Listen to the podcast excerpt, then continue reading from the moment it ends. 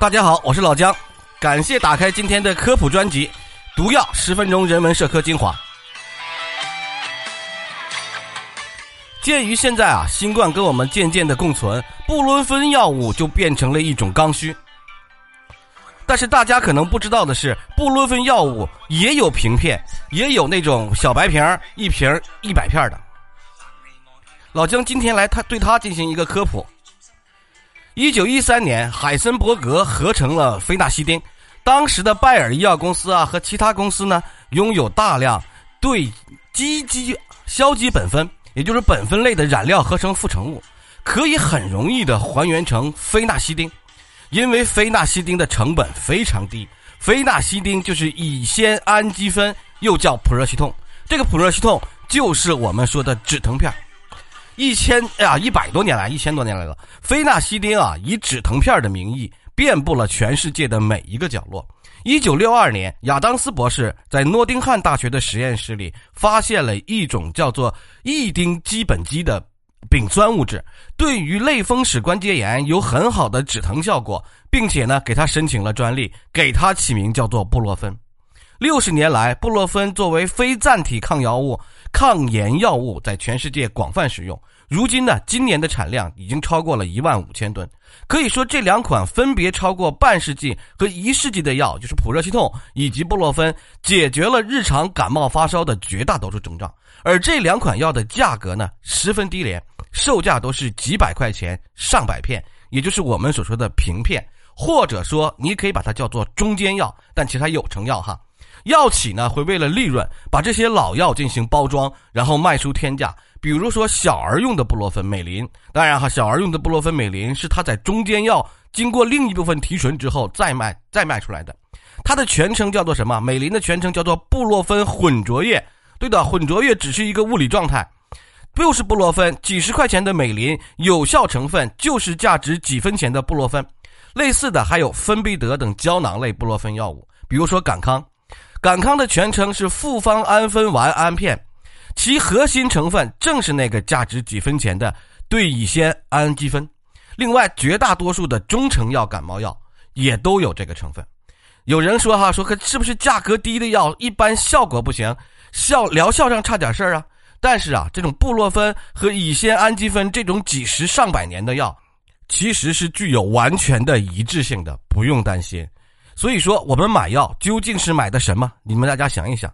布洛芬的原料主要来自中国，其中一半产能在山东的新华制药。新华制药每年的产能超过八千吨，出口超过三千吨。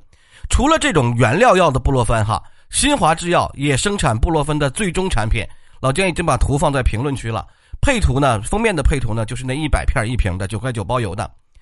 新华制药也生产布洛芬的最终产品，也就是瓶片。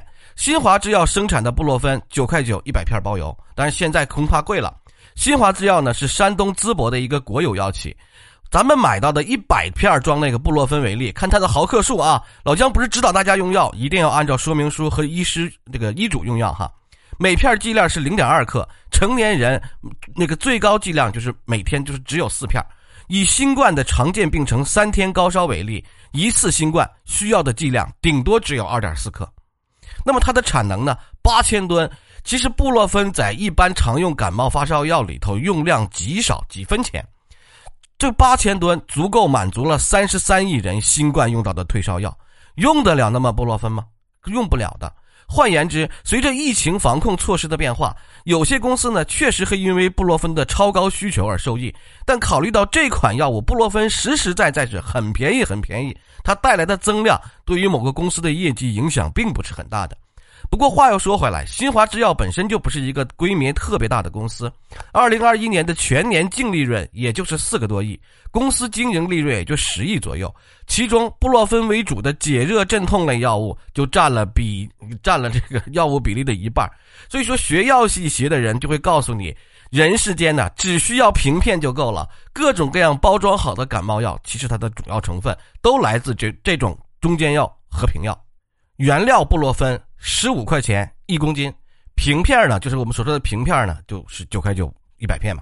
这种十五块钱一公斤的哈，当然是它作为原料药就会做成什么呢？比如说做成有各种需求的工艺会更贵。比如说缓释的、肠溶的。美林是给小朋友喝的，特别是小婴儿的，他们吞片剂很困难，那当然会是这样的。用工艺、厂商，尤其是国际之间差异更大。同样是零点四剂量的缓释，中美史克要十八块钱一盒，辅仁要十块钱一盒。那这个医院要开的信义零点三毫克的信义才四块八，都是不一样的。在老姜做这批稿件的时候，京东上有五块九包邮的，但是运费要八块。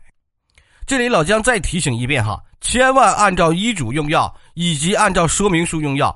布洛芬的成药虽然说比较便宜，但是也一定要注意用药安全。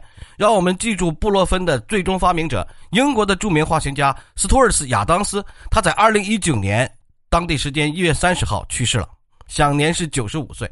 他是世界上发明了这个布洛芬啊，是世界上最畅销的药物，被誉为叫做超级阿司匹林。这意味着跟其他药物相比呢，疗效相相同，但是具有更加的安全性。布洛芬在一九六九年作为处方药在英国获得了许可，也就是说，二零一九年是它的五十周年纪念日。那么最早呢，它的发明是用被用来类风湿性关节炎用来镇痛的，后来发现呢，它在退烧方面的功效，最终它成为了现在我们常见的布洛芬。吃五谷杂粮的我们，一生之中有不少时候都要面临各种疾病和伤痛，而这种疾病和伤痛，很多情况下就是我们人类无法忍受的。这时候止痛药就是我们最大的安慰剂。如果没有止痛药，可能会有一些人因此不在世界上存活。如今呢，布洛芬的发明者两年前就已经与世长存了，我们无法再对他表示任何感谢，心里说一声就好了。新的一年开始了。马上就要开始了，应该说，希望大家饱含着热情，爱生活，爱自己，爱家人吧。感谢大家的收听，这是老姜给大家及时带来的布洛芬平片平常药的科普，希望对大家有用。谢谢大家，再见。